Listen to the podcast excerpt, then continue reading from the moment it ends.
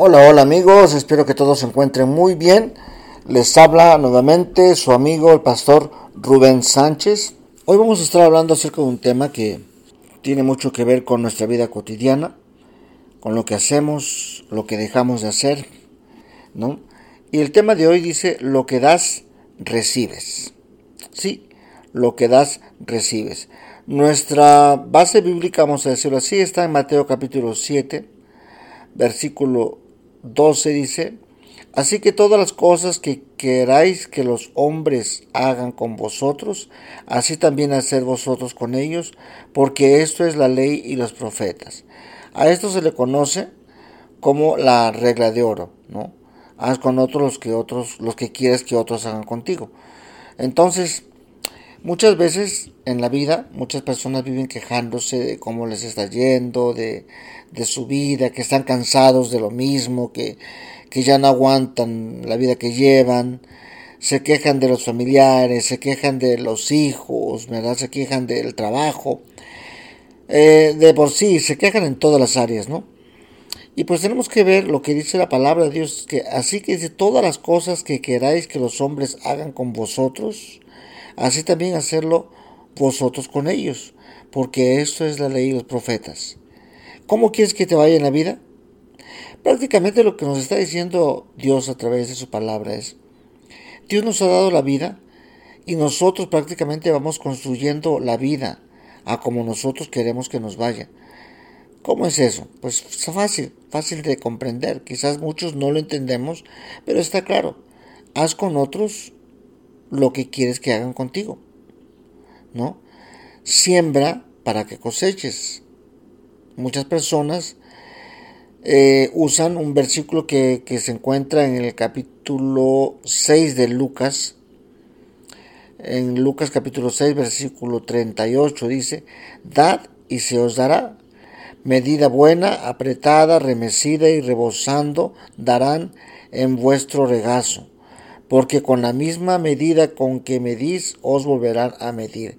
Muchas veces se usa este versículo fuera de contexto. He escuchado cantidad de personas eh, pastores, sacerdotes, lo que quiera, como usted quiera llamarlo, usar este versículo justamente antes de pasar la canacita de las limosnas o la ofrenda, como le quieran llamar.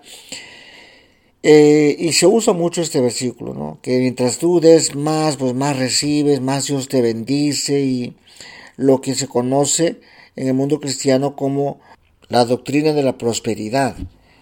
Es una falsa doctrina porque no tiene fundamento bíblico. La Biblia habla de, una prosperidad que Dios nos bendice, ciertamente. El otro día hablé acerca de ese tema y puedo encontrarlo ahí en los podcasts anteriores acerca de la bendición, ¿no? La bendición que Dios nos da la que enriquece y no añade tristeza con ella.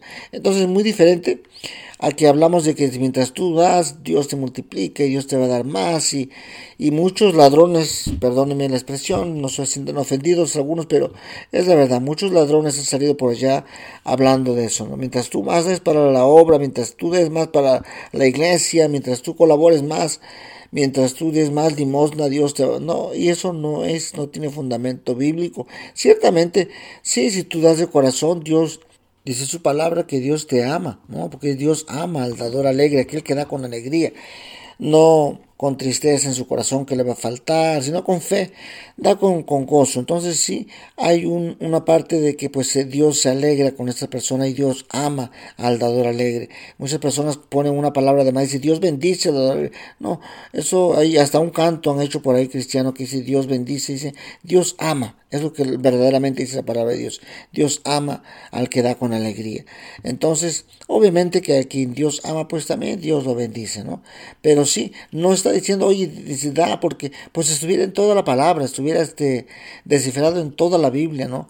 Da tanto y pues Dios te va a multiplicar tanto y que pues... Lo que pasa es que muchas veces sacamos de contexto lo que dice la palabra de Dios. Quizás para beneficio propio, o por lo que quiera, muchas personas tienen una idea y quieren pues este a fondos y lo que sea. Pues sí hay maneras, ¿no? Pero pues así que de alguna manera torcer la palabra de Dios para que encaje con lo que queremos lograr, pues tampoco, no se vale, no se vale.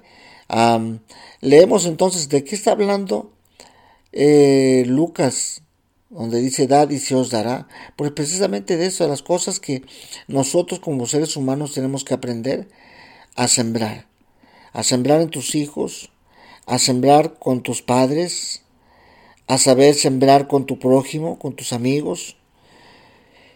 Mucha gente simplemente vive al y se va, el que me hace mal le pago mal, el que me, insulta lo insulto, y nos llevamos al tú por tú en esta vida, es algo que Dios no le agrada, no le agrada.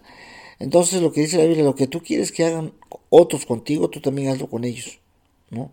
Es la ley, es la ley, la regla de oro, como se le conoce. Eh, recuerda lo que la palabra de Dios nos habla, de que todas las cosas que nosotros hacemos tiene una consecuencia, ¿no? Muchas personas solamente se dedican a, a pagar como le hacen y devolver el mal por mal y el bien por bien. Y no es de esa manera, ¿no? Jesús nos enseñó diferente. Cuando leemos en Lucas capítulo 6 y leemos el, el contexto, vemos el versículo, vamos a leer del 35 en adelante, dice, amad pues a vuestros enemigos y haced bien, y prestad, no esperando de ello nada, y será vuestro galardón grande, y seréis hijos del Altísimo, porque Él es benigno para con los ingratos y malos. ¿Sí? El versículo 36 dice, sed pues misericordiosos, como también vuestro Padre es misericordioso. Versículo 37, algo muy importante, escuche usted por favor. No juzgues, no juzguéis, y no seréis juzgados. No condenéis, y no seréis condenados perdonad y seréis perdonados. Eso es lo que dice antes del versículo 38 que leíamos hace un momento, que dice dad y se os dará medida buena. Entonces, dar qué cosa? Precisamente dar qué cosa? Dar amor. No, versículo 35 lo viene diciendo. Amar a sus enemigos. Tener misericordia. Si vas a prestar a alguien que te pide por necesidad, préstalo no esperando nada no esperando de que te den y que te den este intereses y que no, préstalo de corazón, si tú puedes, ayuda a quien, a quien necesita, ¿no? no, esperando nada, quizás no te puedan devolver, quizás nunca lo devuelvan, porque tú sabes la necesidad que hay en ellos y perdona, ¿no? Es lo que dice la palabra de Dios. Aprende a dar amor, aprende a prestar sin, sin pedir nada a cambio, aprende a ser misericordioso, ¿no? No, esa persona es mala y por eso que bueno que le va mal y que ojalá lo maten y ojalá que se muera. O sea, esos deseos, esas pláticas que tenemos muchas veces deben de cambiar. Ser misericordiosos, así como nuestro Padre Celestial también es misericordioso. No juzgues, ¿no? Para que no seas juzgado. ¿Cuántas veces Dios nos ha enseñado a no juzgar? A no adelantarnos a las cosas y entonces en esta ocasión Dios nos dice lo mismo. Eso es lo que Dios quiere que des. El no juzgar. ¿No? El no condenar. Para que no seas condenado. Lo dice la palabra de Dios. Muchas veces estamos acostumbrados a enojarnos con las personas y lanzar juicio contra ellos decir, no, pues esto y esto, ojalá que le pase esto, o ya vas a ver porque hizo esto, le va a pasar. Y empezamos nosotros a jugar el, papel de Dios, papel que no nos corresponde, ¿no? Y lo que dice Dios, no juzgues, para que tú no seas juzgado.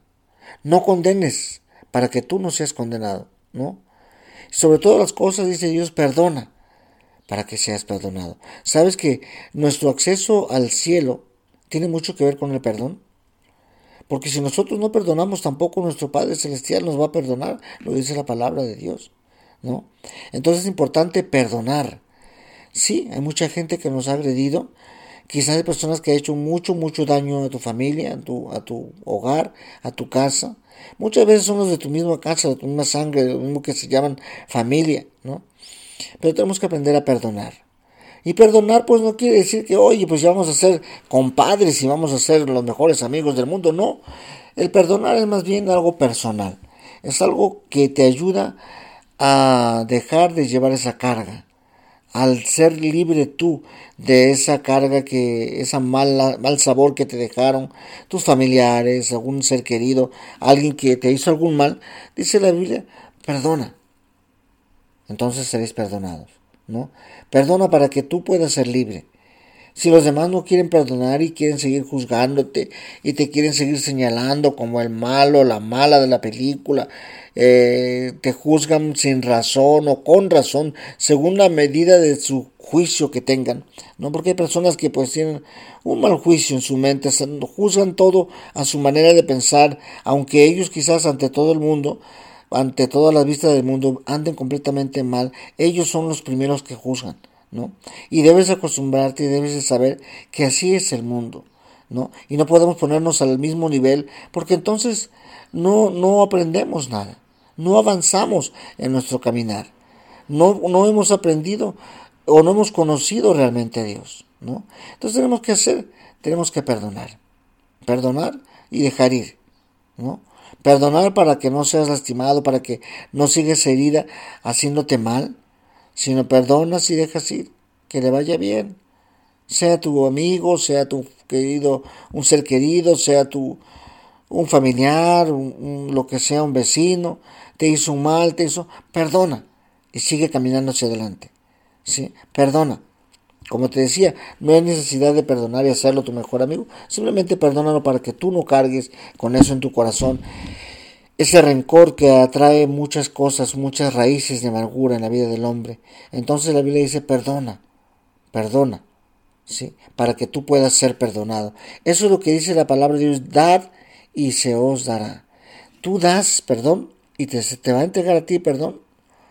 Tú das amor y va a haber gente que te rodee de amor. ¿Sí me entiendes? Tú das misericordia y va a gente que, en, su momento, cuando actúes quizás mal, porque todos cometemos errores, tenemos que estar conscientes de que todos cometemos errores, ¿no? Y saber que todos fallamos. Y un día vas a necesitar que alguien tenga misericordia de ti que alguien te, perdone, porque todos cometemos errores, que tu hijo te perdone, que tu padre, que tu madre, que tu hermano, que, que te perdonen. Entonces lo que haces con otras personas también es perdonarlos, aunque te cuenten y te digan, oye, es que yo vi y yo estuve allí, sí, perdona. Sí, yo vi cuando esta persona te sacó los mil dólares de tu cartera, de tu bolsa, de tu... Yo lo vi, esta persona.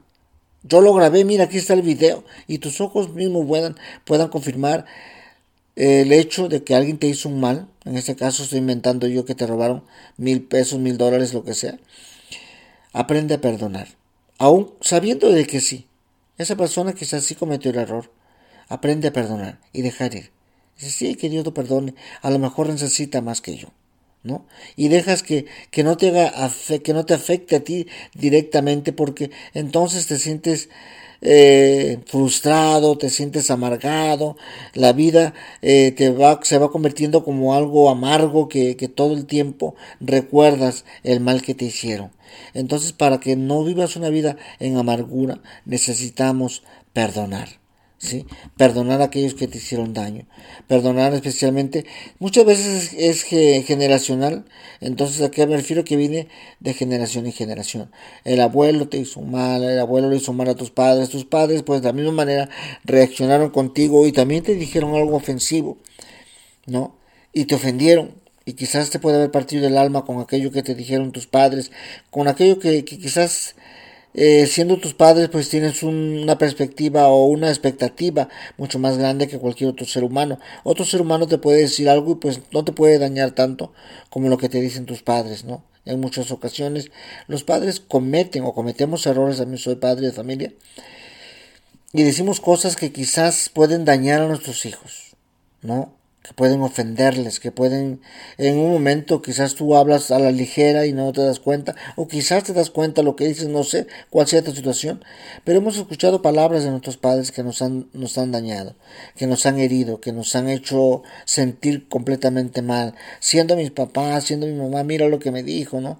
Y no crees que te digo como que si nunca he pasado esto, en lo personal tengo experiencias muy fuertes, eh, en la experiencia de la vida, todos tenemos una experiencia que la vida nos da.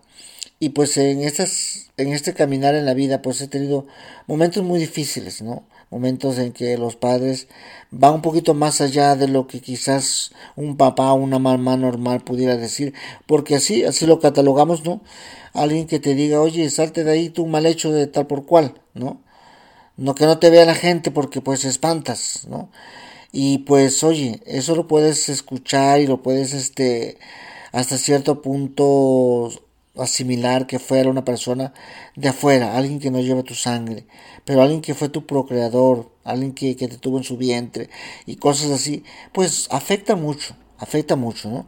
Pero aprendemos a perdonar, a dejar ir, aunque la persona no tiene que pedirte perdón. Muchas veces esperamos que, no, pues que no me ha pedido perdón, no importa, perdona.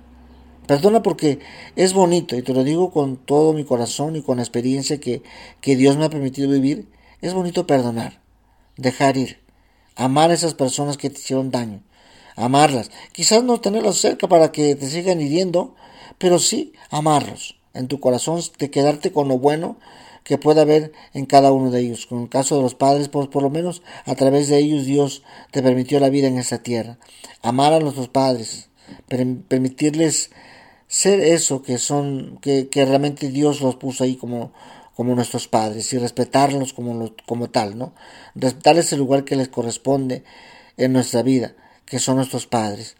Entonces, dice la palabra de Dios, dad eso, dad y se os dará. Medida buena, depende cómo tú le des, apretada, remecida, rebosando, darán en vuestro regazo, porque con la misma medida con que medís os volverán a medir.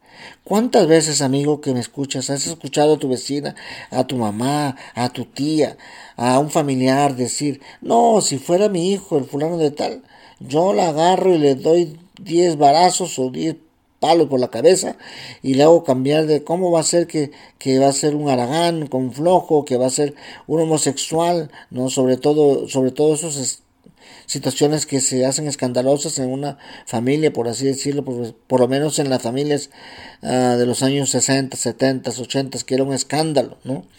Entonces, ah, la vida, sin embargo, después de los años, te das cuenta que esa tía, que esa madre, que ese amigo, que esa persona que habló y dijo, no, si fuera mi hijo, yo hago esto y esto y eso. Lamentablemente los años pasan y como dice la Biblia, porque con la misma medida con que medís, os volverán a medir. Y lamentablemente, como pastor, lo he visto muchas veces, muchísimas veces. ¿Sí? en personas de la congregación, en personas de, afuera de la congregación, amistades, familiares, ¿no? que se aceleran rápido en juzgar en criticar. No, yo agarro y le doy así, así, así, o le hago eso y esto otro, lo corro de mi casa, lo boto a patadas y no, yo hago eso. Y cuando les toca enfrentarse, enfrentarse a esta situación, completamente diferente.